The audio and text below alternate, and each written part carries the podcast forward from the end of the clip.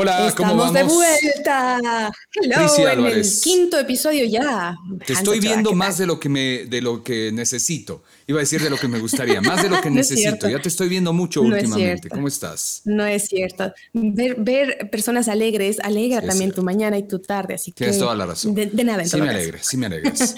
Bien. Bien, bien. Ayer tuve que colocar las, las pantallas mosqueteras eh, para, valga la redundancia, los mosquitos. La puse en mi habitación y la puse en la cocina. Y tengo que decir que por suerte los mosquitos acá en Barcelona no son como los mosquitos ecuatorianos. Así que pude dormir bien. A ver, a ver, a ver. Con la ventana de la cocina abierta. Claro, habrá ahora, ahora, te explico por qué no son iguales. Mosquitos, ¿no? Eh, pero ¿por qué no son iguales? Ya. ¿Por qué? Porque a eso iba justamente. Yo estuve una vez, eh, esto sí es verdad que fue en el Oriente, y tenía un shortcito jean, ¿no? Hasta las rodillas más o menos. Em, claro, yo vi como un mosquito me picaba sobre el pantalón, me picaba pasando. O sea, acá los moscos son bien arrebatados, bien arrechos, como dicen. Son bravos. Ya. Así que claro, cuando ves un mosquito de esos, ¿qué le dices? Toma mi sangre, has evolucionado lo suficiente, adelante, haz con ella lo que quieras. No puedo decirte nada, mosquito, eres superior a todo lo que yo hubiese pensado que podía enfrentarme. Así que por suerte eso no sucede acá. Me han dicho que acá hay un mosquito tigre, que de hecho es eh, una corriente que me parece que viene desde el sur, no estoy segura, pero por suerte vivo en un piso alto y, hasta acá creo que no han llegado. Así que si todo sale bien y la mosquedera funciona, Priscila estará sin, sin mosquitos, porque soy muy sangre muy dulce, muy dulce para los Oye, mosquitos. ¿y eres de las que siempre termino picada? ¿Te da alergia a los, las picaduras de los moscos o no? Mi, mi enana, mi hija, le pica, pero así el mosquito más leve y se le hincha. Hay gente que tiene alergia. A mí me pasó una vez que se me hinchó y se me quedó como una, marca morada de, lo fuerte que había sido la reacción contra, contra la picadura. De nuevo, fue porque vivía en un piso mucho más bajo y había entrado algún mosquito. Además que son incómodos para dormir cuando están dentro de, la habitación y te zumban la oreja, zumban por aquí, zumban por allá. Eso, ¿no? Entonces, eh, sí, a veces sí. ¿Qué haces ahí? ¿Qué haces en eso? Te levantas y lo... Porque eso pasa, lo peor, claro, eh, eh, o esa experiencia fea pasa en la madrugada, cuando ya estás durmiendo y, viene el zancudo o el mosquito y te pasa por la nariz, o se te posa en la cara, o te quiere picar, o te va picando y tú ya empiezas a rascarte y, no sabes qué hacer, es la madrugada, te levantas, se te ve el sueño. ¿Qué haces tú? ¿Te levantas o, o ya te tapas así con todo lo que puedas y sigues durmiendo? Eh, siempre trato de levantarme porque no, no puedo. Una vez que a mí me cortas el sueño en la madrugada, es muy complicado que yo me vuelva a dormir. Lo hago, pero después de una hora y así. Entonces, si es, por ejemplo, tres y media de la mañana, ya qué sentido. Así que igual me levanto, trato de matarlo. Y esa es otra, porque, por ejemplo, el techo aquí en esta, en esta casa en la que vivo ahora es muy alto, porque está pensado justamente para que sea más fresco. Entonces, si se para en el techo, no hay forma de matarlo. No, no lo logro. O sea, no importa lo que le lance, no podría alcanzarlo nunca. Entonces, el intento es tratar ese de, de matarlo. Pero hoy he probado, este año he decidido colocar estas mosqueteras y tal, a ver si es que evito su presencia y así no me tengo que someter Las mosqueteras son los, luchas los toldos que conocíamos aquí, que antes en la casa de la playa o de la costa a la que íbamos había siempre, ¿no? Eh, son las mismas, y perdóname la pregunta así medio básica, pero o ya Europa todo adelantado, todo desarrollado, hay una mosquetera electrónica que te crea un manto artificial y, e impide a través de ondas que los moscos se acerquen, ¿no? Ay, fuera buenísimo. No, a ver, hay, hay trampas para mosquitos que son tipo eléctricas o, estas mm, como manos, ¿no es cierto? Que eléctricas y tal. La que yo coloqué ayer en realidad es una, una, tela, ¿no es cierto? Es una mosquetera, una tela, un pedazo que se pone con, con eh, velcro. El velcro lleva una, una pegatina, digamos, una, una goma eh, que tú pones en el marco de la puerta y tal. El problema es que también, depende de dónde vivas, yo tengo una casa que es muy viejita y los marcos son de madera. La madera no es perfecta, tiene ondulaciones, entonces medir esto, medir aquello, querer cerrar la ventana y que no se cierre, calcule mal y termine rompiendo un pedazo de la mosquetera ah, que me tocó coser. Es, es un periplo, pero hay estas opciones. Para las ventanas me hablas tú. Sí, luego, luego tienes paneles que, que, colocas son metálicos que llevan la parte de la, de, la, de la, pantalla, digamos, para los moscos, que son más pros. Busqué, no encontré. Así que me tuve que, que quedar Pero sí te acuerdas que en la playa, acá en Ecuador, había el, que te ponías encima de la cama, pues. O sea, antes había el toldo. Eso no, eso no, no lo usan en Europa, en, España. Y yo no lo he visto, tengo que ser sincera, no, no lo he visto. En las casas en donde he estado, no, y yo acá no, no lo tengo. De hecho, yo hubiese querido tener, por ejemplo, los ventiladores en la parte de arriba, como, como tienen las casas de la costa en nuestro país, al menos las que yo, en las que yo he estado. No, aquí yo tengo un ventilador al frente que, que, que gira un poco pero hubiese querido un ventilador en el techo, que suele ser perfecto para la costa. Interesante, como siempre. Bueno, bienvenidos. Ya saben que hablamos de, cualquier cosa. Hoy hablamos de mosquitos, para que vean. Y el programa tiene otro contexto muy importante, un gran programa. Totalmente diferente. Que lo, lo, presentamos ahora, Prisi, ¿te parece? Bienvenidos, bienvenidas. Quinto podcast ya. Se llama Priscila Álvarez. Ahora vive en España, imagínense. La conozco desde hace más de 10 años. Y sé que cuando algo le apasiona, va hasta el final, hasta las últimas. Si las respuestas o las formas no la convencen, busca por otro lado. Pero no se detiene. Cuando quiere, puede ser medio intensa. Trabajamos juntos y lo mejor es que siempre nos divertimos mucho. Los años han pasado y sin embargo, cuando hablamos, volvemos a ese espacio de 4x4 donde compartimos con nuestra audiencia ocurrencias, música e innovaciones. Hans es de esas personas rayadas la cabeza, en el mejor de los sentidos. Y como dicen por ahí, no hay nada mejor que una amistad que comparte tu mismo nivel de locura. Esto, es, El Recalentado, un, podcast, con sabor, Ecuador, y España, pero con esa esencia, con esencia morlaca que te enganchará.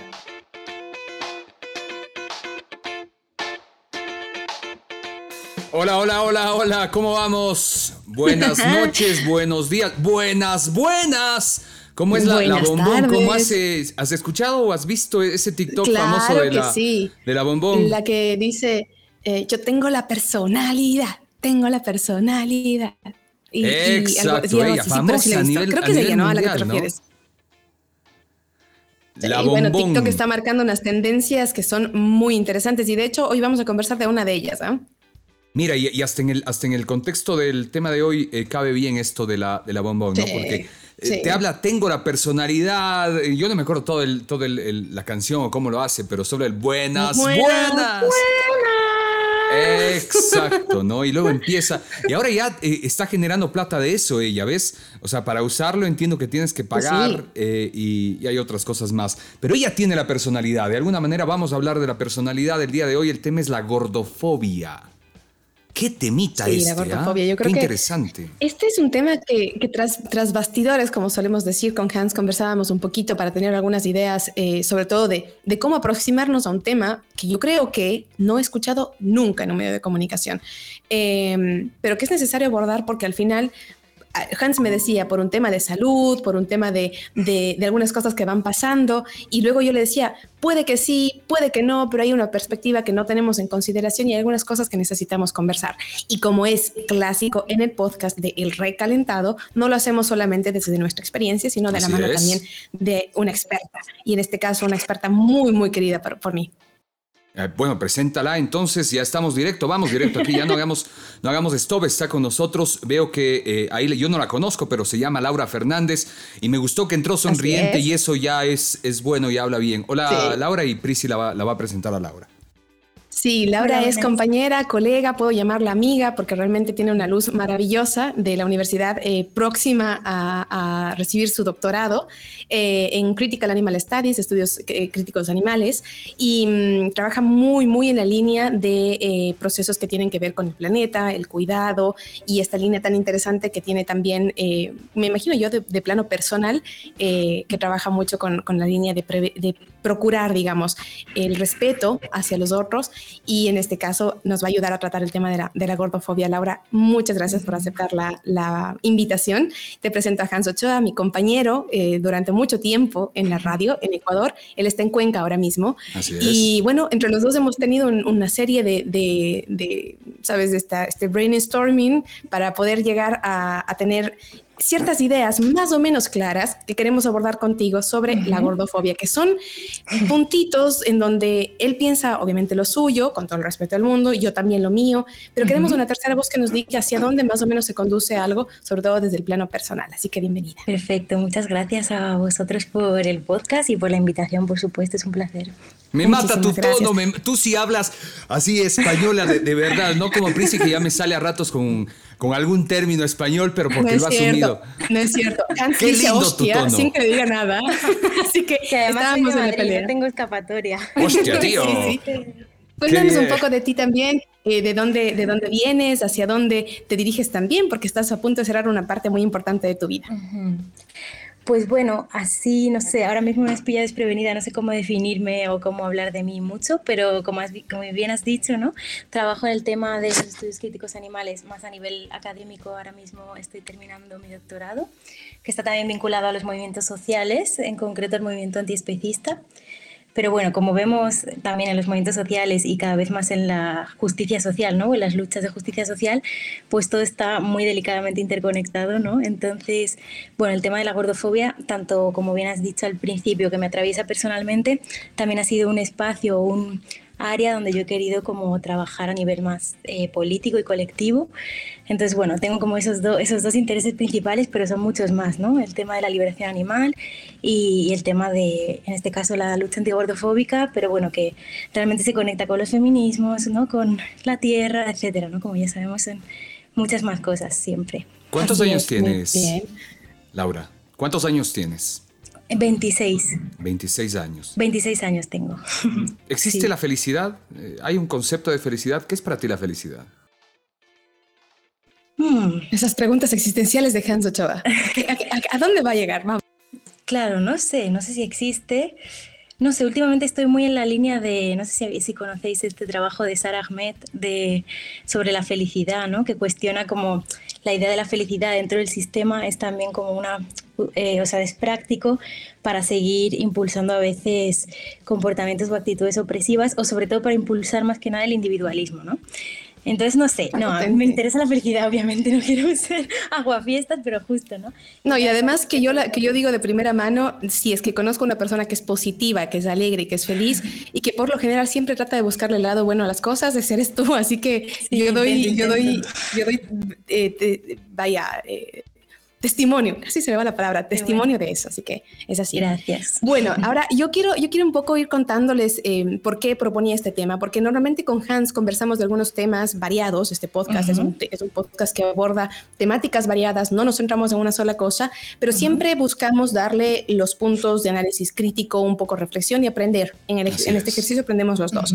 Y este tema eh, le atraviesa a Laura, pero también me atraviesa a mí de cierta manera, Quizá eh, en lo personal, en lo, en lo individual, eh, por otro lado, porque yo hubo un tiempo en donde me obsesioné muchísimo con el peso. Hans me conoció muy, muy, muy delgada, muy delgada. Y en esa obsesión eh, yo hice una mala práctica de, bueno, en ese tiempo eran pastillas diuréticas, digamos. Hice un mal uso de esas pastillas. Estaba muy obsesionada con el peso durante nueve meses y terminé muy enferma. Em, y por eso y porque, bueno, eh, mi hermana tiene sobrepeso, este tema yo lo quería abordar de alguna manera. Entonces le decía a Hans, creo que tenemos que conversarlo porque han habido expresiones a lo largo de la vida, lo habrás sentido tú, lo habrás sentido Hans, o lo habremos dicho incluso, porque a veces se vuelve tan, tan sencillo repetir las ideas que están ahí fuera en la sociedad, em, que yo creo que eh, en un, contexto determinado yo terminé lastimando a, a gente sin saberlo y hubo momentos en donde yo me sentí muy lastimada, ¿no? Es que, y, por esa razón decía, conversemos de, la gordofobia. Hans hacía una, declaración justo tras bastidores y decía, yo sí que tengo eh, esta, esta, esta obsesión un poco con el tema del, ejercicio, de comer saludable y de promover hábitos saludables, ¿no?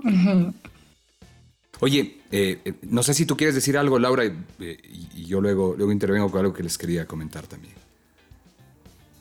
No, no, sigue, sigue. A ver, lo primero que les voy a decir, y a las dos, y a la gente que nos escucha, eh, este, este podcast que lo hacemos con Prisi es tratar de ser nosotros quienes somos, y creo que eso será parte del resultado y del éxito, porque si nos ponemos aquí ya con posiciones compradas o con pensamientos, no va a salir bien, no va a salir real. Entonces, si yo voy a ser tal cual, si en algún momento dentro de eso puedo llegar a, ofender o ir contra los criterios, les pido de entrada que ustedes eh, eh, me lo digan, me lo digan y hablemos, porque ese es el otro objetivo. Además de ser tal cual, es aprender y vamos aprendiendo mucho. Y yo creo que hoy este va a ser uno de los podcasts en los que, en los que yo más, más aprenda. Además, ya luego te darás cuenta, Laura, yo soy medio molestoso y, quizá en esas molestias son algunas prácticas que debo ir dejando. Pero bueno, dinos tú, eh, la gordofobia en primera instancia ya eh, eh, tenemos un concepto preconcebido, más allá yo nunca había revisado el término o información de esto.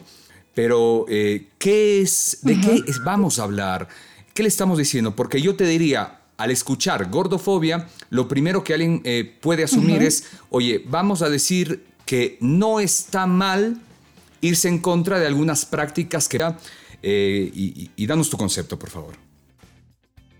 Vale, pues yo diría que la gordofobia es eh, una expresión de rechazo o de odio hacia tanto hacia las corporalidades gordas, por tanto las personas gordas, como hacia la idea de la gordura en sí misma, ¿no? Es decir, em, es como un rechazo a todo aquello que se denomina gordo, ¿no? Que se pasa del estándar de, peso normativo, podríamos decir, o talla normativa, ¿no? Y a la vez es como una actitud que a menudo pues tienes sus prácticas, ¿no? Que le siguen, que tienen que ver con la violencia, la discriminación, la opresión, eh, pues de, nuevo, ¿no? Con la raíz de esta del, peso corporal. Entonces, bueno, si queréis pongo algunos ejemplos o si queréis lo vamos hablando a lo largo del podcast. Eh, de cómo se puede manifestar socialmente la gordofobia, etc. Yo, yo, tengo un ejemplo antes de que pases a los tuyos, Laura, eh, y que le comentaba también a Hans. Yo tuve una experiencia en la universidad de una compañera que dijo literalmente, cito tal cual, y a mí me dan asco las personas gordas. Eh, ¿Entraría como un discurso de, de gordofobia? Sí, totalmente. Claro, es un ejemplo muy directo, ¿no? Y muy evidente. Y, sin, y sin pelos en la lengua. Lo, lo recuerdo vívidamente. Sí, sí. ¿Por, qué alguien puede decir no me sorprende tristemente. ¿Por qué alguien podría decir eso? Porque, a ver, eh, número uno, cada persona tiene su, forma de ser, sus gustos o sus, ah, no sé, estereotipos que, deben estar mal en algunos casos, pero ¿por qué decirlo? ¿Qué, obliga a un ser humano a expresarlo verbalmente eh, y quizás sin el contexto, no sé cuál haya sido el contexto, tal vez estaban en un diálogo o algo de eso, pero ¿por qué marcar ese rechazo de esa manera?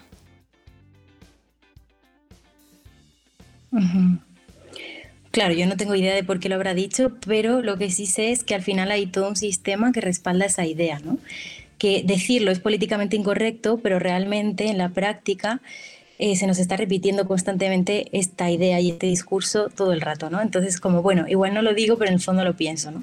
Entonces, al menos esa persona, aunque obviamente no me gusta que, que actúe así, no respete ni siquiera la gente, es sincera y transparente con su, con su prejuicio y su discriminación, ¿no? Porque al final mm, muchísima gente de forma directa o indirecta también la gordofobia como hablábamos antes de la experiencia no eh, también se da hacia una misma o hacia uno mismo no y tiene que ver no solo con el odio hacia otras personas y su cuerpo gordo sino como con ese no querer subir de peso ese miedo esa autorrestricción o toda una serie de acciones que, que tienen que el origen en ese en ese miedo a engordar no y es también incluso una, una, una suerte, pienso yo, y, lo, lo, vivo de cerca por, mí, por, por, lo que había comentado, ¿no? Estas dos, estas dos esferas que me acompañan eh, o que me han acompañado.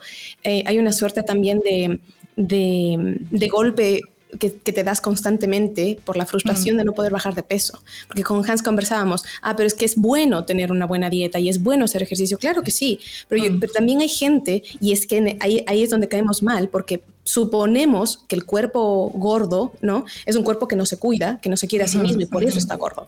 Pero no es así. Hay realidades, incluso eh, temas de salud, temas psicológicos, emocionales, que forman parte de, un componente mucho más allá que, solamente el físico. Entonces, si suponemos que la dieta y, el ejercicio es saludable, eh, está bien.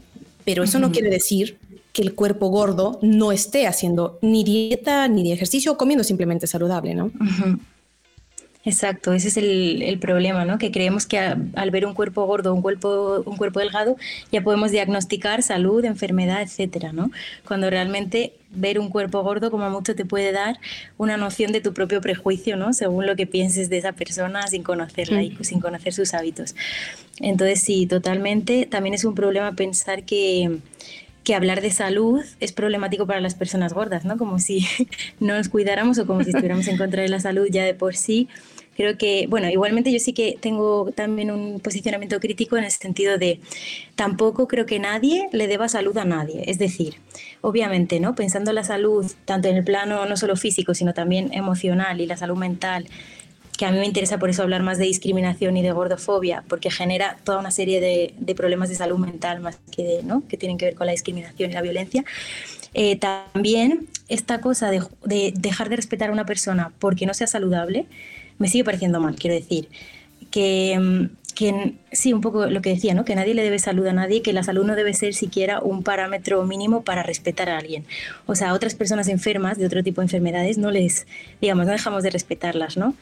Hay como una asociación con el tema de la gordura que parece que tú, que también para mí tiene que ver con este tema discurso capitalista de tú con tu cuerpo puedes hacer lo que quieras, como si realmente el cuerpo fuera totalmente moldeable y dependiera únicamente del ejercicio y la dieta cuando depende de muchísimas otras cuestiones, factores contextuales, sociales, em, genéticos, ¿no? como un montón de cuestiones más. Entonces, como, claro, si tú no tienes el, o sea, ¿cómo explicarlo? Tiene mucho que ver con el control también la, gordofobia, con la idea de que los cuerpos gordos son descontrolados, incapaces de, eh, pues eso, hacerse cargo de sí mismos, ¿no?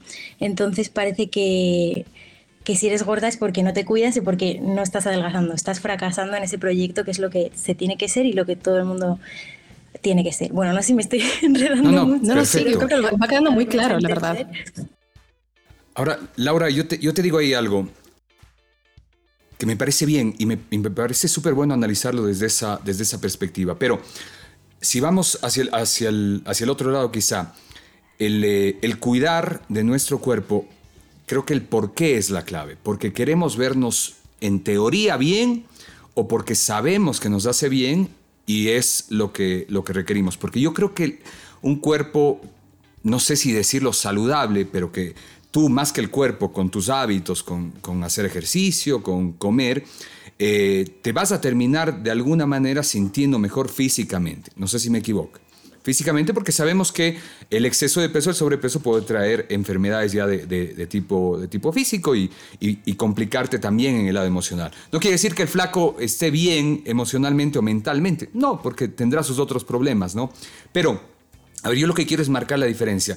Eh, lo malo aquí es el tener el concepto preestablecido de que la persona con sobrepeso ha hecho algo mal, en teoría. Es decir, eh, es vago, no, no, no tiene un régimen, no se cuida, ¿no? Pero no quiere decir tampoco que el cuidado, que el admirar quizá una responsabilidad de tu cuerpo y más esté mal, ¿no? No, por supuesto, no, estoy totalmente de acuerdo, pero el tema es que el ser gorda o tener un cuerpo gordo no, no te está dando información sobre el cuidado. Esa es un poco la distinción que yo haría. Es decir, estoy de acuerdo contigo, creo que hacer ejercicio, no siempre, claro, no siempre, pero igual que... Claro, el problema es que se asume que una persona gorda es insana, ¿no? Igual que se asume que no es bella, igual que se asume que es descontrolada, ¿no? En ese sentido, como eso es parte de, de la gordofobia, justamente pero eso no quiere decir, obviamente, que, no esté de acuerdo con lo que dices de ejercicio y de una buena alimentación y que eso te pueda hacer bien a ti individualmente. Pero también hay que entender que no vivimos de forma aislada en el, en el mundo, ¿no? Y que por mucho que yo quiera tener una buena salud, parte de tener una buena salud pasa también por el entorno y por la salud mental, como decía, ¿no? Si yo voy a un lugar, eh, por ejemplo en el cole, si, te, si sufres bullying, eso te merma la salud también desde otro lugar, ¿no? De discriminación. O si vas en el trabajo te discriminan, que esto pasa a las personas gordas. Por ejemplo, trabajos de cara al público, eh, pues pocas personas gordas verás, ¿no? En este tipo de modelos, ahora hay algunas detalles grandes y demás, pero en otros trabajos que se supone que el, el tema de la exposición a cara al público es un valor, como con todas estas asociaciones, no, no, digamos, no contratan especialmente a, personas gordas, ¿no? Es un ejemplo, ¿no? O vas a una tienda y no tienes ropa para ti, o sea, para simplemente vestirte. O vas a, una, un transporte público y no te cabe el culo en el asiento. Y hay gente, hay personas gordas que tienen que pagar dos billetes de avión para caber en el avión. O sea, todo eso son una serie de limitaciones y de violencias que son parte para mí también de un sistema que tiene una idea de que solo hay un tipo de cuerpo que, que también te afectan la salud, ¿no? No solo individualmente. Yo puedo hacer cosas para mejorar mi salud, pero es algo también colectivo, que entre todas tenemos que, trabajar. Y eso, y, eso, iba justamente porque al final, eh, a tu juicio también, ¿qué rol juegan los medios de comunicación y el contenido cultural en general, lo que consumimos? Porque vemos que hay una, una, dominación del cuerpo esbelto, eh, del cuerpo tonificado, por ejemplo, el tema del bronceo. ¿no? A mí siempre me ha pasado que me, que me criticaban mucho porque yo, no, yo me demoro mucho o, termino muy roja cuando quiero tomar el sol. Esto es un ejemplo muy aislado, ¿no? Entonces, claro, siempre es como en Ecuador se dice las yucas, las, las piernas blancas y tal. Eso es muy leve y además sí que depende de cada persona, pero yendo ya al plano de, algo con lo que tienes que vivir, con que te acompaña un periodo muy, muy largo por el que has pasado sufrimientos, ya, ya lo has dicho en el cole o en el instituto, o en la universidad, eh, ¿Qué, rol juega la representatividad que existe o que no existe en los medios de comunicación? Sobre todo pienso yo en el caso de las mujeres, porque yo he tenido compañeros eh, varones que tienen más pesito y cosas por ese estilo en los medios, pero las mujeres por lo general, la norma en televisión, por ejemplo, es de una mujer delgada, una mujer que, que físicamente se vea saludable, sí, pero sobre todo atractiva. Sí, totalmente. Luego, como también el tema de la gordofobia se intersecta o se conecta con, con, la cuestión del patriarcado, el machismo, ¿no? la heterosexualidad, etcétera, daría para todo un capítulo. Pero, por ejemplo, eh, hay una autora que habla de violencia estética y creo que eso sí que es algo que todas las mujeres vivimos, ¿no? Incluso también hombres, cada vez más, porque sigue siendo también un negocio esa insatisfacción corporal. Entonces, cuanto más puedan generarnos esa insatisfacción, mejor, ¿no? Pero mejor para quien tiene interés económico en ello. Pero sí, creo que los medios juegan un rol fundamental, tanto en reproducir eh, la gordofobia y sobre todo estereotipos gordofóbicos con los personajes. Por ejemplo, quien no ha visto la típica serie de adolescentes, ¿no? Donde la, la gorda es la amiga, la amiga de la chica. La buena gente. que liga, ella siempre está ahí apoyando, pero no liga nunca, ¿no? ¿no? Como nunca es un personaje principal. O por ejemplo, también las malvadas gordas de las películas, pues tipo Úrsula, o si no, en el mejor caso, si hablan de la gordura, pues representan como víctima a la persona, ¿no? Como víctima de un sistema, tal. Por ejemplo, no sé si habéis visto la película de Precious. Sí, sí, claro que sí. Pues también tiene más que ver con eso, ¿no? En este caso. Y, os recomiendo también un documental que se llama Fatitude, y ahí hablan de también un montón del, rol de los medios en el tema de la gordofobia. Pero bueno, también pienso que los medios de comunicación y el arte en general, ¿no? cualquier tipo de expresión, puede ser también un arma, una herramienta muy poderosa para transformar esos imaginarios, para crear referentes, para generar eh, sí, como discursos también y poner los argumentos críticos sobre la mesa, ¿no? Y pensar, pienso por ejemplo en el tema LGTB y cómo ahora en las series o el tema feminista está muchísimo más presente y yo creo que eso impacta mucho a, a, la gente, ¿no? Y sobre todo a la gente más joven. Y creo que esto está también entrando cada vez más el tema antigordofóbico, pero lentamente, ¿no? Pero esos referentes también son muy importantes y pueden serlo, tanto para... Son necesarios, sí. Sí, sí, sí, totalmente de acuerdo, totalmente de acuerdo juegan un, rol fundamental. Antes de darle paso, paso a Hans, también quería comentarte que, claro, en, esta, en, este, en este ir y venir de, de, las experiencias, yo creo que la representatividad, que era lo que alguna vez comentábamos con Hans en base a diferentes temas, es necesaria para poder sentir que perteneces, que, existes, ¿no? Y esta, esta idea de existir, de que, de que afuera hay alguien más que es como yo y que, y que la gente lo ve y lo aplaude o lo aclama, es muy poderoso, sobre todo para, para quienes están lidiando con este conflicto interno que es tan, tan profundo. Hans. La, la posición eh, tuya, ¿cuál es? Eh, defender la libertad como tal, es decir, yo quiero y me siento bien, y quiero ser, eh, eh, estar como estoy, no, hablo exactamente de ti, pero en general, de que las personas defiendan si están gordos o si están flacos, porque sencillamente así se sienten bien, lo disfrutan y les da la gana y por eso comen lo que quieran comer y lo que les parezca lo más apropiado dentro de su, de su régimen alimenticio, eh, o porque no se lo debe a tomar como un estereotipo, es decir, no todo gordo ni todo flaco es más o menos saludable. ¿Por cuál de los dos lados va, Claro, yo lo que pienso es que hay cuerpos diversos, que hay cuerpos gordos, hay cuerpos flacos, hay cuerpos sanos e insanos, algunos serán gordos, otros serán flacos, ¿no? Entonces yo creo que cada persona tiene derecho a que su cuerpo, sea como sea, sea respetado, ¿no? Eso como principio. Y luego creo que tenemos que seguir eh, trabajando en una idea de salud que no se base en el, en el eh, pesocentrismo, ¿no? que le llaman. Por ejemplo, no sé si conocéis esta mm, corriente que está cada vez también más en auge, que se llama Salud en todas las tallas, que trabajan sobre todo desde el ámbito de la nutrición, pero también de medicina y demás. Y es como una corriente que es bastante respetuosa con la diversidad corporal, ¿no? Y, parte de esta idea de que ser gorda o delgada no, no, te dice ninguna cuestión sobre tu salud o te puede ayudar a conectar con tu salud, ¿no? Pero para mí, sobre todo en relación a lo que has dicho, es como que el cuerpo de alguien no es de eh, opinión pública, es decir, yo no soy quien para decirle a alguien que su cuerpo es bueno o malo o que es sano o insano. Es decir, esa persona si se trata con cuidado y con respeto, averiguará y sabrá lo que es bueno para ella o para él, ¿no? Pero también incluso diría que la cultura de la dieta y que la gordofobia nos enferman, es decir, eh, que este, como comentaba también Priscila al principio, el tema de estar expuesta a dietas constantes o a tomar eh, fármacos o cuestiones que al final pueden ser súper perjudiciales porque no son ni siquiera nutritivas o te afectan con otro tipo de efectos secundarios. O, por ejemplo, haber hecho mucho, muchas dietas en la vida. Yo también he hecho bastantes dietas en mi vida y eso te altera el metabolismo, ¿no? Eso está estudiado.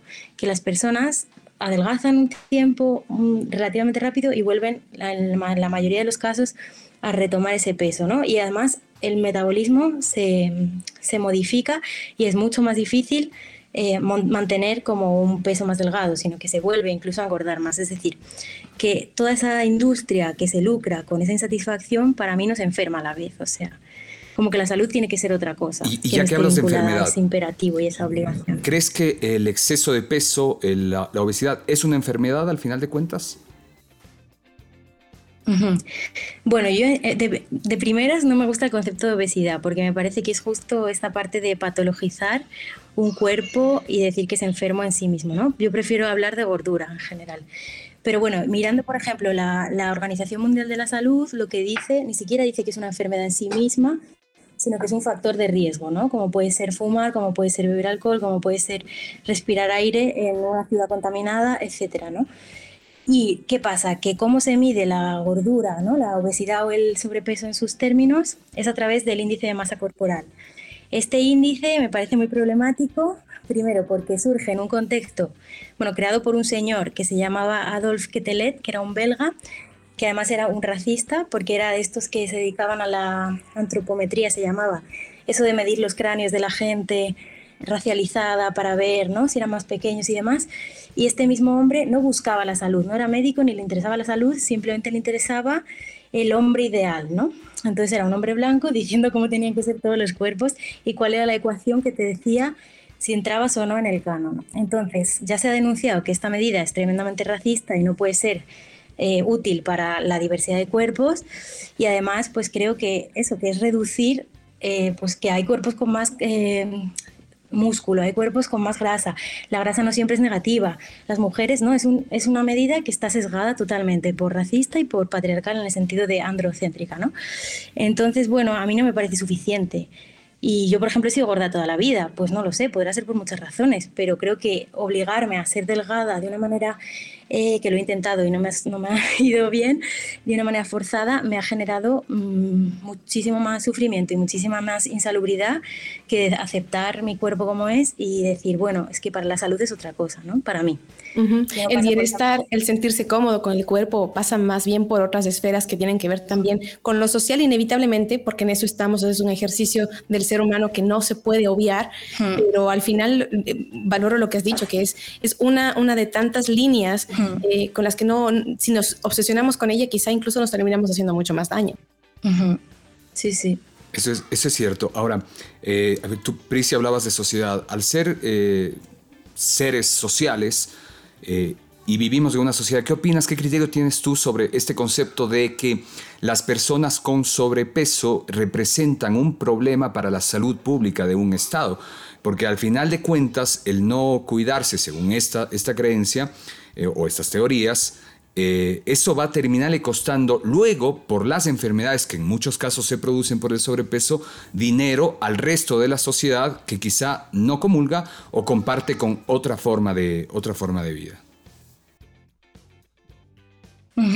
Sí, pues me parece de nuevo como que se echa la culpa de la gordura a, las personas individuales, ¿no? Y no se tiene en cuenta un contexto y una estructura social mucho más amplia, porque también si al Estado le interesara la salud de, de las diferentes personas que habitan en los diferentes territorios que gestiona, ¿no?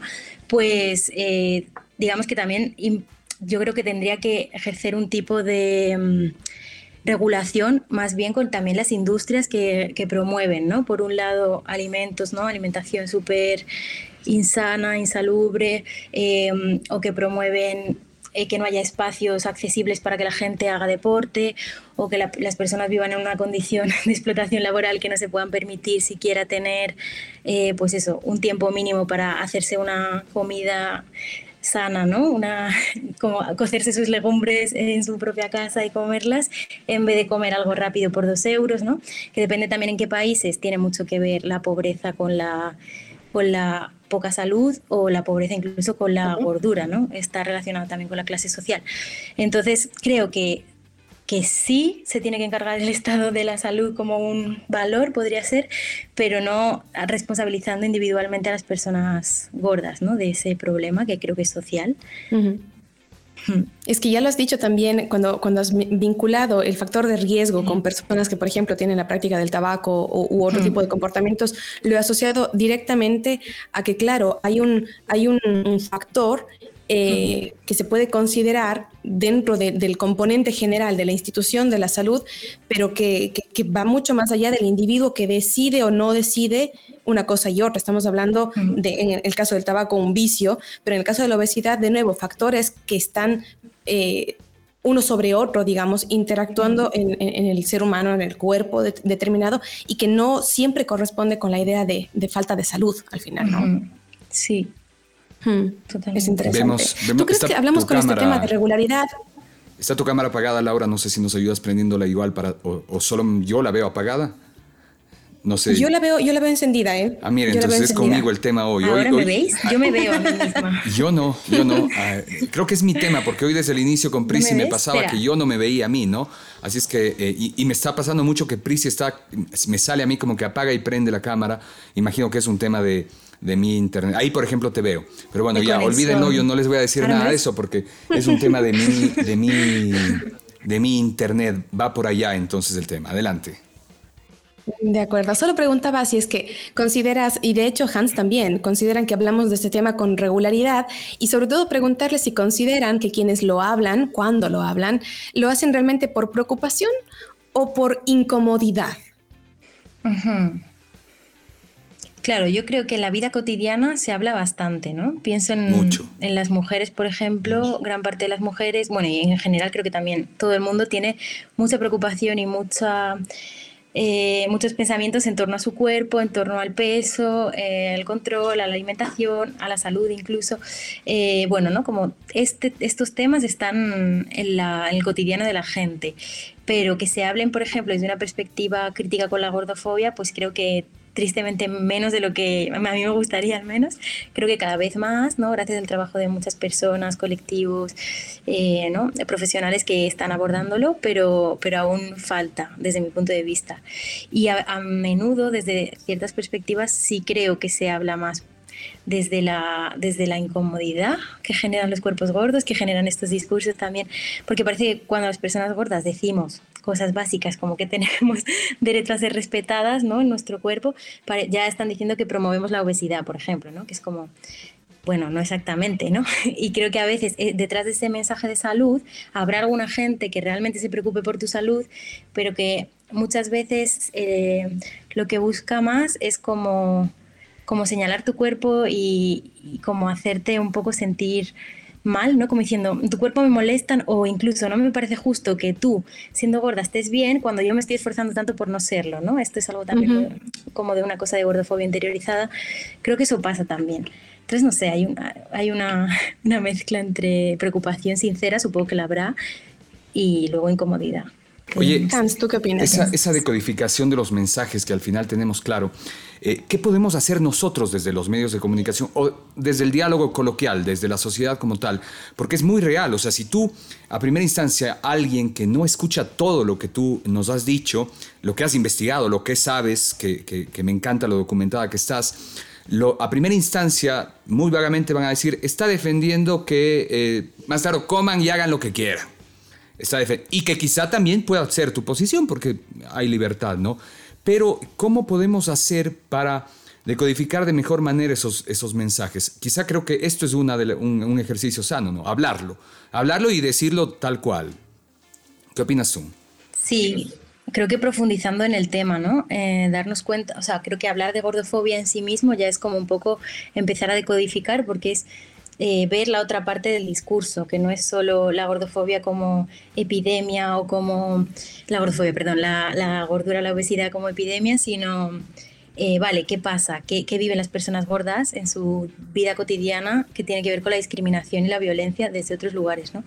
Incluso, eh, sí, o sea, creo que, que, es esto de poder hablar honestamente sobre el tema, pero claro, a veces cuando eres una persona gorda que no has pensado todo esto, o que yo, por ejemplo, porque también lo he compartido con muchas otras personas gordas eh, y hemos como pensado juntas, he, tenido herramientas desde los feminismos, ¿no? Como mucha, una serie de cosas que me hacen que ahora pueda hablar de esto tranquilamente, pero para mí sí que ha sido un dolor o una herida muy grande. Entonces, cuando tú, sobre todo estás también muy vinculada la, la gordura con la vergüenza, ¿no?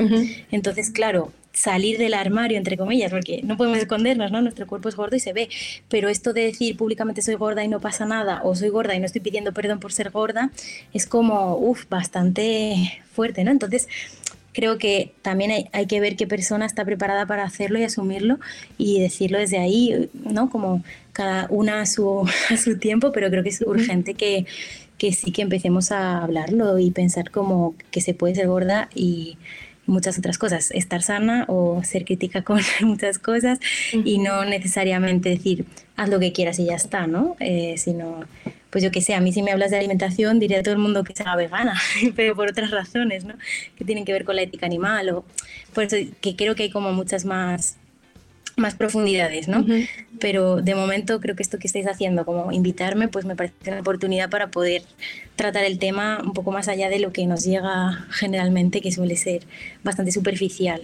Desde mi punto de vista. Estoy muy de acuerdo. De hecho, solamente quería contar una cosa aquí con Hans, eh, porque tiene relación a tu pregunta, Hans.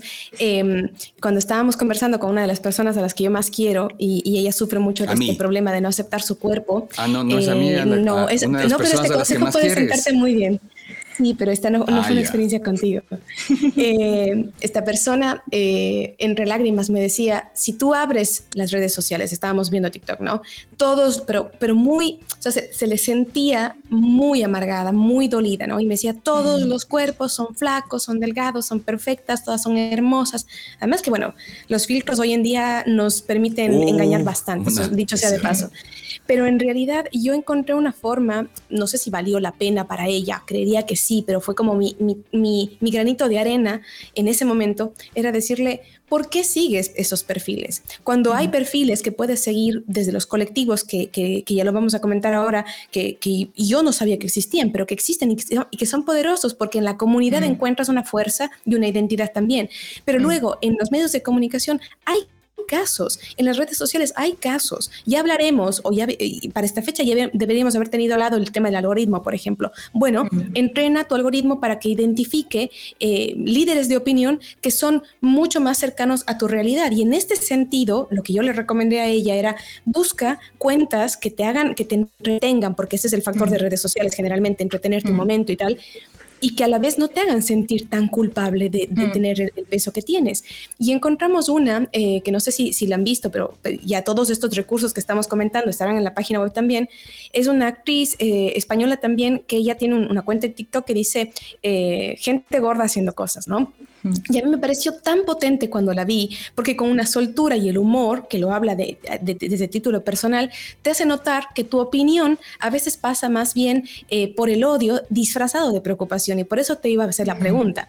Y aquí, antes de darle la palabra a Hans, solo quiero eh, leer un extracto chiquitito de una noticia que igual lo vamos a poner en la web, que dice, ¿no? Gordofobia cuando el odio del, al gordo se disfraza de preocupación. Entre puta, sudaca, maricón, loca, negro, boyera, mono, enano, gorda bueno, ¿qué tienen en común estas palabras? ¿Son insultos? No, no lo son, pero se usan como tales y todos ellos y más señalan a las personas a las que nuestra sociedad discrimina. Y estamos ahí hablando también de la gordura. Total. Le dejé a sin palabras. no, yo, esperaba que, Laura, pensé que Laura iba a decir iba a decir algo, pero me encanta, me encanta tu sonrisa, Laura. Tienes una, sonrisa súper amigable de verdad, creo que te estoy viendo de manera telemática, pero creo que tienes un ángel y no sé si creas en eso. Lo tiene, lo tiene, lo tiene, lo tiene. Yo que creo, digo, tienes algo, algo muy especial eh, para, hablar. Ahora digo, eh, ¿cómo ven ustedes esto de los patrones? Porque si, si notan, no sé en, España, pero al menos en Sudamérica, en Ecuador, cuando nace un niño, síntoma o, o un arquetipo, estereotipo de salud es que sea gordo. Es decir, mira, está gordito, qué lindo le vemos.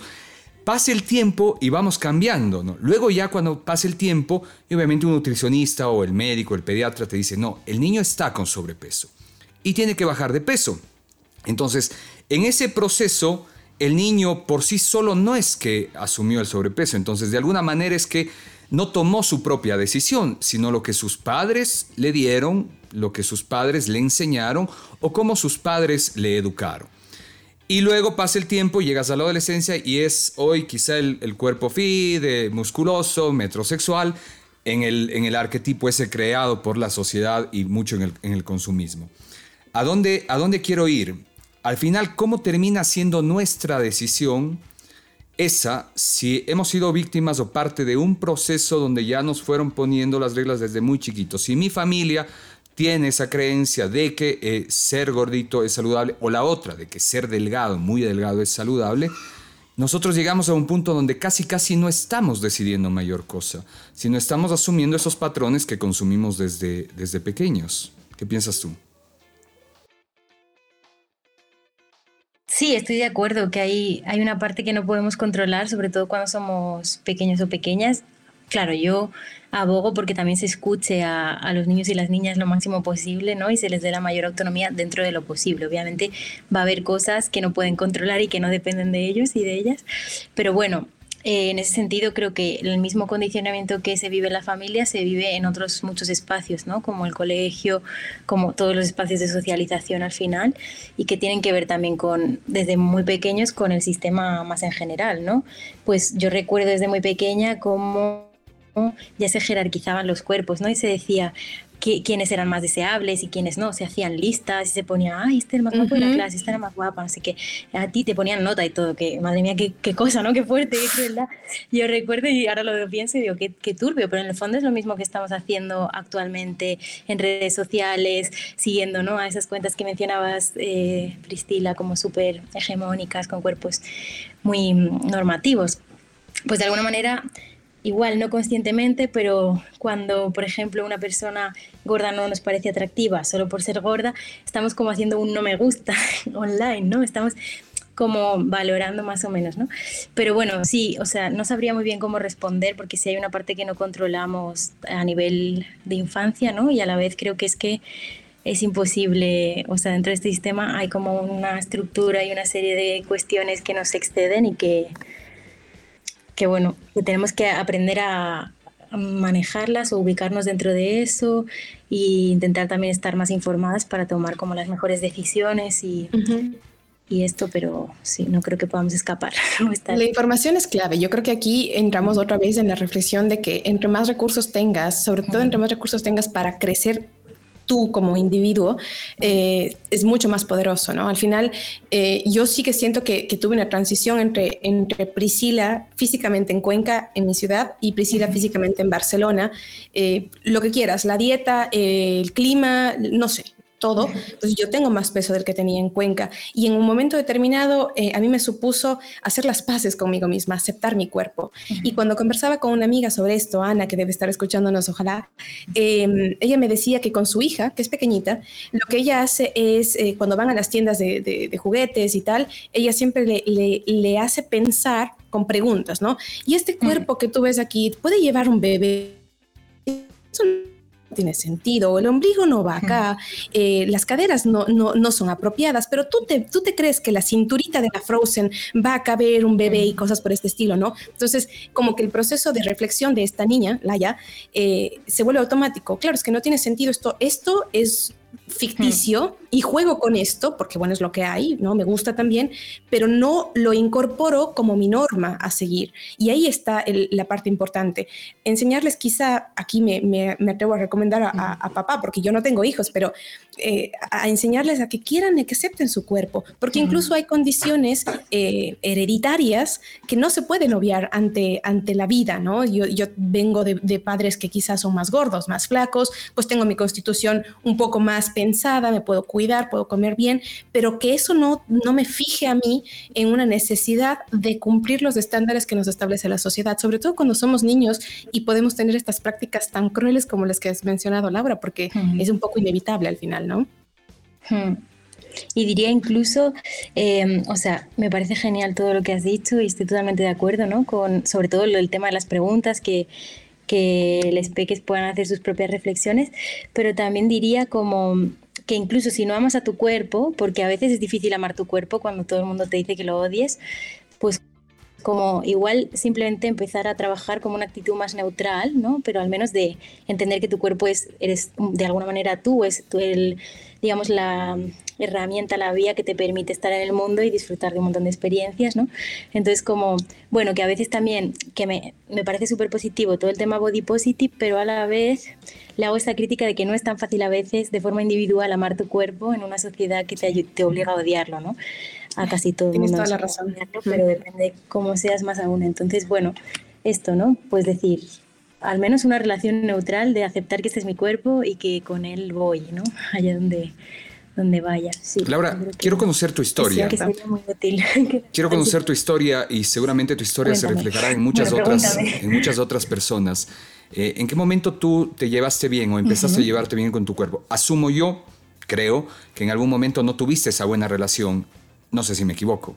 Eh, ¿Cómo ha sido ese proceso tuyo hasta llegar a la Laura que estamos viendo aquí en, en la cámara? Pues bueno, yo desde que tengo recuerdo siempre he sido gorda, o sea, siempre me, he identificado con, o me han obligado a identificarme con esa palabra, ¿no? En algún momento. Eh, eh, o sea, porque claro, tú no te construyes como gorda sola, ¿no? Sino que la gente te dice, es gorda, o te dice, uy, estás más gorda. O sea, que eso también se construye, ¿no? Entonces, desde que yo ahora puedo ver una foto de mí de pequeña y decir, ah, pues no era tan gorda como ahora mismo yo diría que es ser gordo, no, ¿no? Que también es algo muy subjetivo, pero siempre lo he sentido como algo que, que ha ido conmigo, ¿no? Eh, y entonces, bueno, para mí era, siempre ha sido algo muy problemático, algo que tenía que cambiar. Eh, sobre todo más de pequeña y de adolescente, yo pensaba que un poco tenía la idea esta de, bueno, mi vida empezará cuando adelgace, ¿no? Mientras tanto voy postergando las cosas a que mi cuerpo sea de cierta manera, ¿no?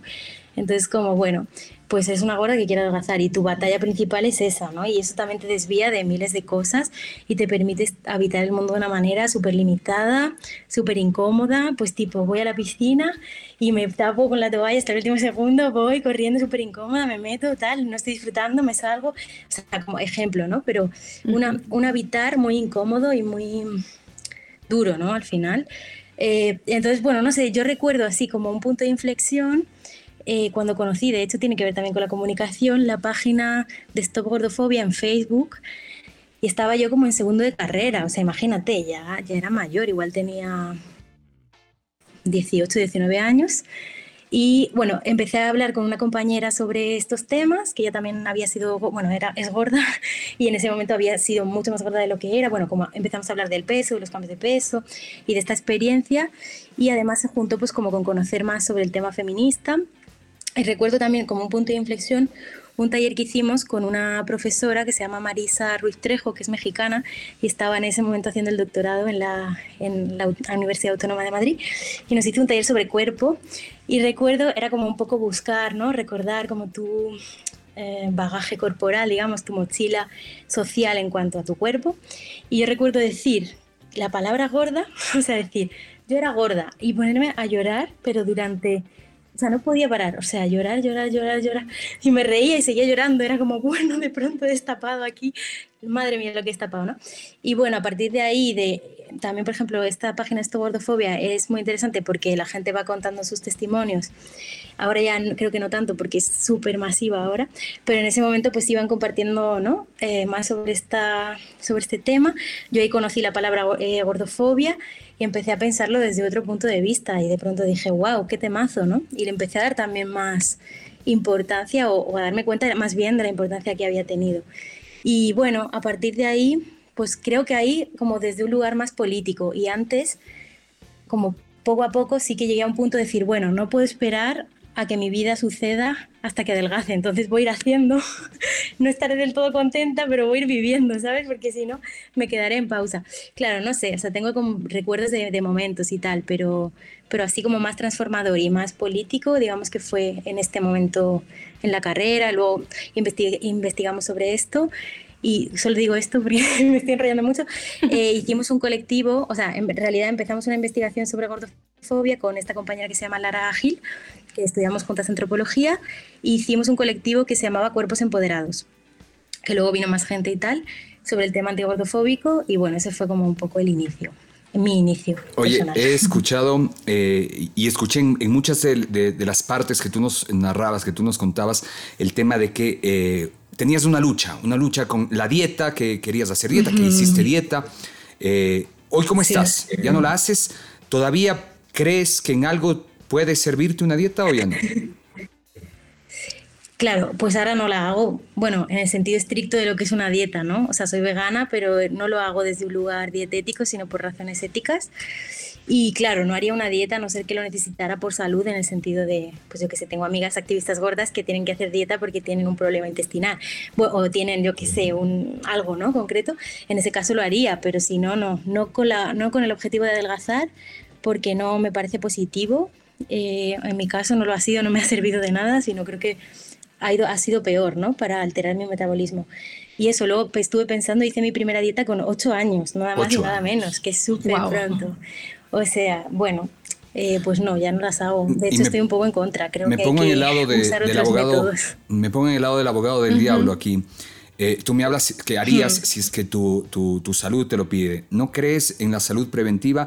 ¿No crees que sería de alguna manera mejor hacerlo y prevenir antes de llegar a un problema posible que se dé eh, eh, por causa del, del estado de, de, de lo que uno ingiere, de lo que uno come? Pues es que no, porque no creo realmente que ser gorda sea un problema de salud o esté relacionado con, en mi caso al menos, con temas de salud. O sea, yo me hago análisis asiduos, tengo todo, todo bien, o sea, solo me dicen adelgaza y les digo, ¿pero por qué? o sea, dame una razón. Y solo me dicen, no, pues esto, ¿no? Pues porque hay que adelgazar. Pero, ah, qué bien tienes el colesterol bueno, no tienes nada de colesterol malo. No sé, como todo muy bien pero ahí hay algo que es la obligación de adelgazar, ¿no? y, y, bueno, yo en mi caso no lo voy a hacer porque, o sea, eh, digo, no, no, entiendo que el cuerpo muta y si muta, muta, ¿no? Pero no voy a poner esfuerzos en llegar a, una, a la delgadez porque no, bueno, ahora mismo no lo deseo, ni lo necesito, ni... Sí, no, realmente un poco por esto. Mm. Sigo en este rol. sí es cierto, porque a mí te interrumpo, Prisi. Ah, dale, dale, dale. Dale, dale, dale. No, no, dale, dale. Yo sé y, y, y, sigo en este, en este rol. A ver, Tú de alguna manera tú eres un referente y por eso estamos hablando contigo. Priscila me ha hablado muy bien y ahora que te, tengo el gusto de conocerte, la verdad que me llevo la, la, mejor impresión. Y hemos hablado de esos estereotipos de gente que con el lado feed, con el lindo, la foto y full filtros, están siendo referencia de otras personas. ¿Ok?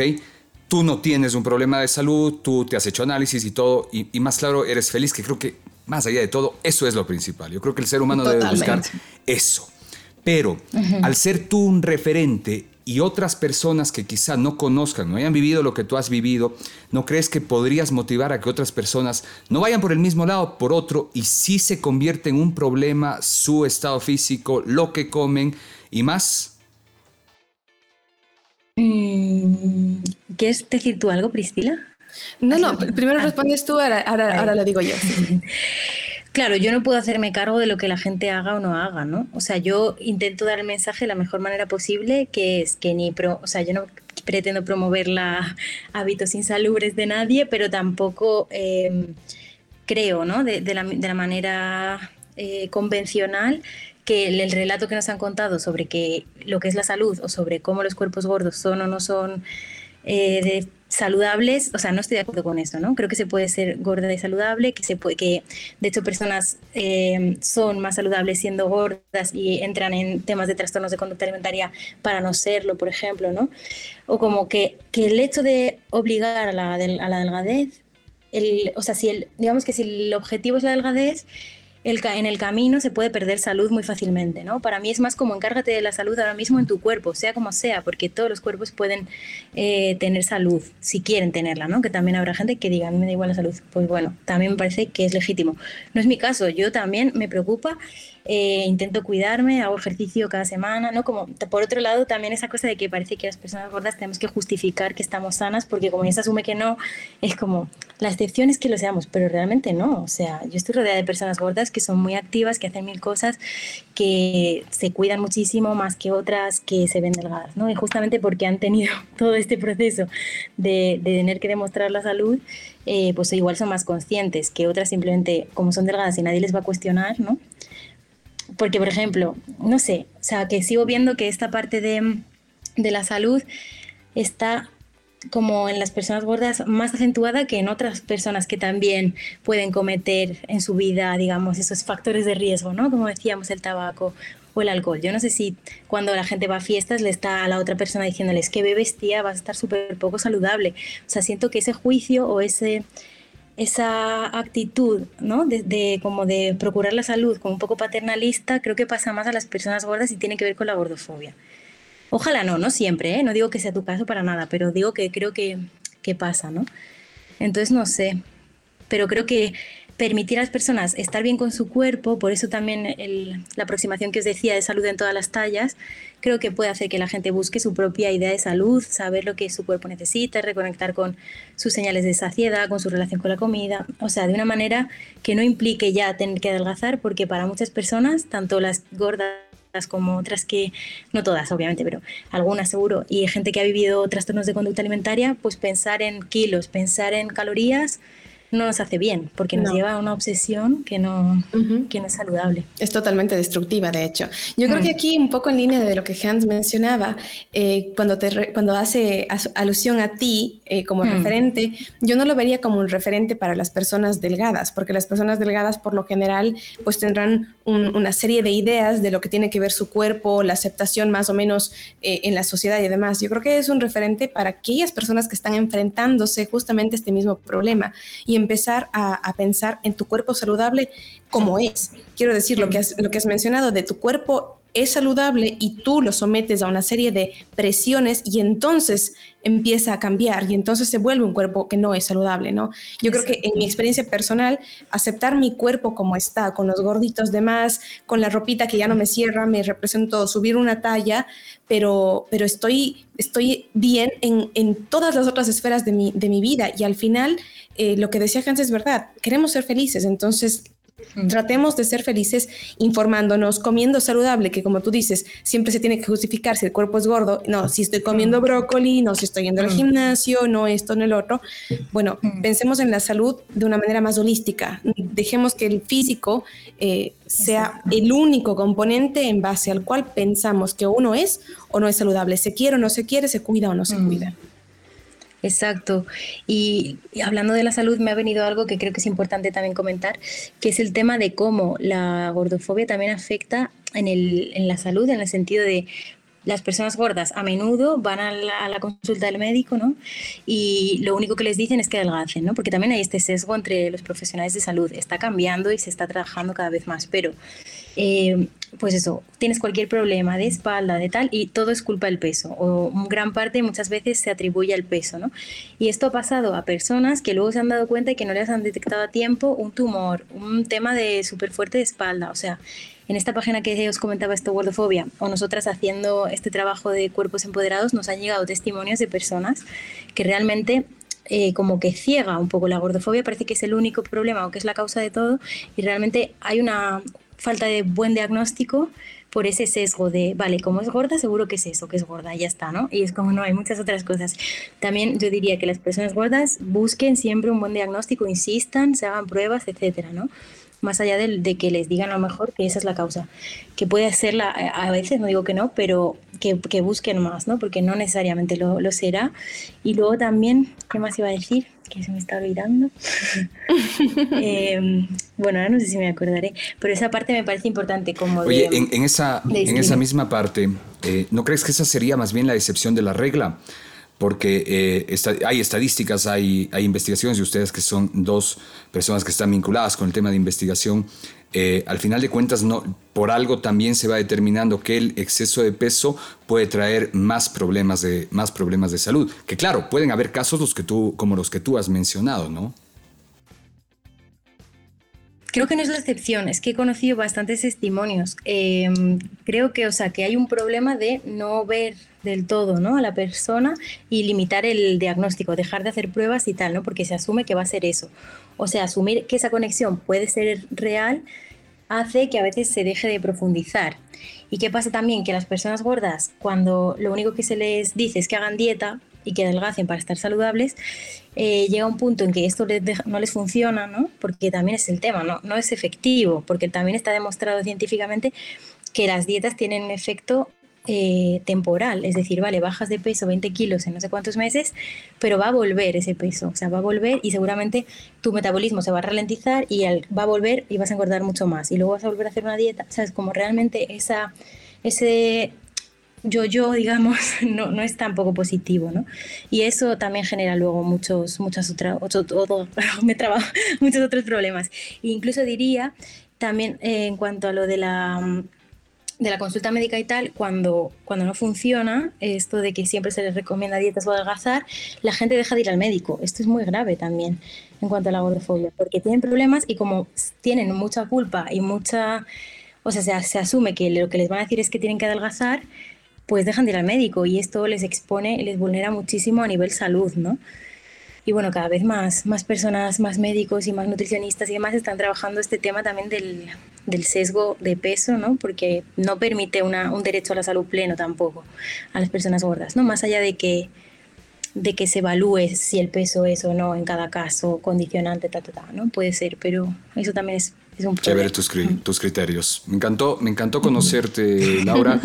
Eh, he podido hacerte algunas preguntas de las que, de las que considero quizá eh, poniéndome en algunos lados como el abogado del diablo. Yo creo que soy una persona... Mira, este podcast, Prisi, me va a ir mostrando algunas cosas que yo mismo no las he exteriorizado del todo y aquí lo voy a hacer.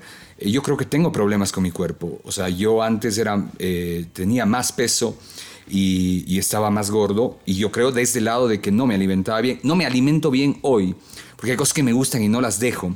Pero mi problema creo que es ese, o sea, trato de y siempre de cuidarme. Ya me veo que he subido un par de libras más. O sea, soy de los que me peso todos los días y no soy para nada flaco. Creo que tengo varias libras de sobrepeso y, y, allá voy. O sea, yo creo que tengo un problema realmente con, quizá es hasta de autoestima conmigo mismo, ¿no? O sea, y, y, debo decirlo. Por eso es lindo conocer gente que, eh, que tenga la seguridad del caso y que, y que se sienta bien, que para mí eso eso es fundamental. Eso es fundamental, sentirse bien con uno mismo y ser felices. Así es que de mi parte te agradezco mucho por habernos acompañado en este podcast.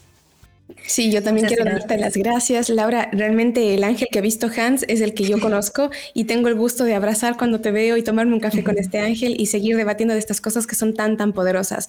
Em, solamente dejar claro que todos los enlaces, eh, el de cuerpos empoderados, eh, aquel también de comando Gordix eh, que me has pasado, pues voy a ponerlos al servicio de, de, nuestra audiencia, que lo puedan acceder desde nuestra página web. Em, aquí lo más importante es que podamos tener diferentes opiniones. Nadie tiene que pensar pensar ni como yo, ni como Hans, ni como Laura, pero ya en este ejercicio alguna duda saldrá, alguna pregunta saldrá y seguramente invitaremos a más reflexiones próximamente. Si es que, bueno, esta, esta será tu casa para poder abordar otros, otros temas que vayan en línea con esto, pero de verdad muchísimas gracias eh, por haber aceptado y, y, te deseo un lindo verano sobre todo. Oye, y te hago hacer bastante calor. Una última que te digan gordita de cariño, ¿te gusta o no? Porque con Pesi hablábamos antes de eso, incluso de cómo llamamos a la gente. Ah, gordito, gordito. Es que, es que en Ecuador se acostumbra mucho con los, los apodos. Por ejemplo, a mi novio le dicen gordo. Él no tiene ningún problema. Él hoy no es gordo, pero fue gordo. Y yo le decía, ¿nunca te incomodó? Y me dijo, no, no, es que como en el colegio, sabes, tienes que sobrevivir de estas cosas y qué sé yo, y todo bien. Pero yo tuve un amigo no fue por gordura, pero él tenía como el, como el pecho muy salido, en, un tiempo fue mi pareja y durante el tiempo que estuvimos de pareja, en un momento determinado, él se rompió, ¿no? Lloró y me dijo que él no le gusta el apodo que le habían puesto en el, colegio, que le recuerda todo el tiempo mm. un defecto que odia de sí mismo, ¿no? ¿Tú qué sientes cuando te dicen o te han dicho gordita, gorda, algún problema? Claro, ahora mismo no, ahora lo llevo muy bien, incluso lo abrazo, ¿no? Porque es lo que soy y para mí no es un insulto ni, ni es nada negativo, simplemente es una característica más de mi cuerpo. Pero sí que, por ejemplo, cuando se dice gordita, rellenita, llenita, ¿no? Para no decir gorda, porque parece que gorda es muy fuerte o es un insulto, prefiero que me digan gorda directamente. Para mí no es malo, ¿no? Para mí pasa igual que con otras identidades, ¿no? Pues bollera, decíamos antes maricón, no sé qué. Para mí en mi vida, pues como bollera, pasa por, por abrazar esas identidades y poderme sentir parte de eso sin que me, me suponga como un insulto o una sí, como algo negativo, simplemente es, es, una característica mía y un poco me reapropio de ella de forma política, ¿no?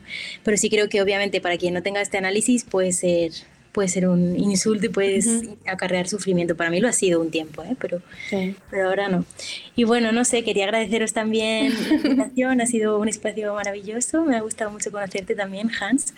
Y bueno, con Priscila ya nos conocemos y es un placer compartir un poquito más. Igualmente. Y nada, pues Jo, muchas gracias. Y también Hans, ten paciencia contigo mismo y no te obsesiones. Gracias por contar también un poco de, tu historia, ¿no? Que no es un problema individual. Para mí también pasa por eso, entender que es colectivo y que es social, que no es únicamente individual.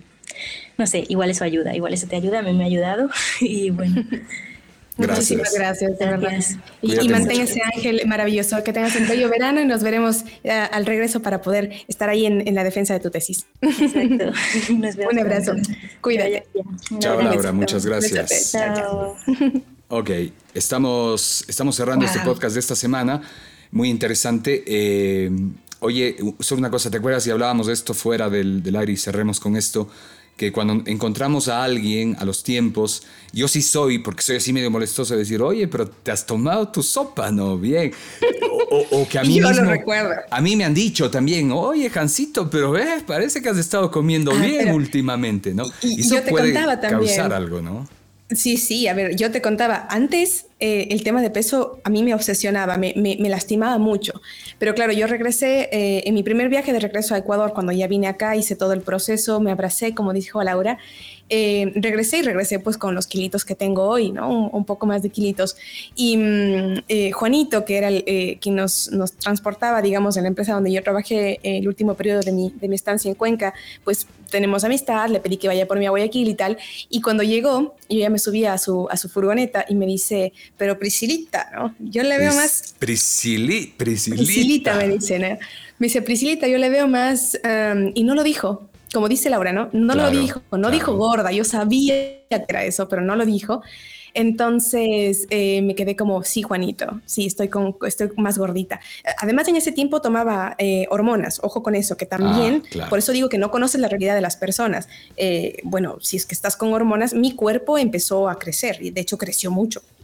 Eh, hoy no, porque no los tomo, pero en ese momento sí. Entonces yo le decía, sí, Juanito, estoy más gordita. Y me dice, no sé si es que para hacerme sentir mejor, porque capaz dijo, ay, la ofendí, qué sé yo. Me dice, pero está muy bonita. Claro, esa, es la, esa, es la, típica, ya la regué, ya la regué, hay que, tengo que tratar de arreglarlo con algo, ¿no? Eh, la otra, ahora yo en lo personal, yo, a mí me gusta eh, verme más delgado. O sea, yo me siento bien cuando... bajo de peso y cuando, incluso yo cuando bajé bastante, a mí me decían, ¿estás enfermo? Andas enfermo. Y yo es cuando mejor me sentía. Entonces, al final, si es que te hace sentir bien a ti, estamos bien. Yo creo que esa es la clave, sentir energía, porque para mí, por ejemplo, yo hago deporte eh, periódica, o sea, no digo todos los días porque no, mi, rutina no alcanza, pero rigurosamente tres veces a la semana sí que, sí que lo intento o más. Pero puedo ser muy sincera en esto y es que lo hago porque me, me lleno de energía. Lo, trato de hacer en las mañanas muy, muy temprano para poder terminar con mi jornada del día y a mí me da energía, me hace sentir bien. El cuerpo se mantiene en mejor estado, la ropa me queda mejor, me siento siento mejor, sí, pero cuando quiero comer una hamburguesa no estoy contando las calorías que tengo que quemar al siguiente día, no quiero comer con culpa. Entonces, si hemos de cuidarnos, cuidémonos primero nosotros. Yo sí, yo sí cuento las calorías. nosotros. Y esto es con diferentes capas.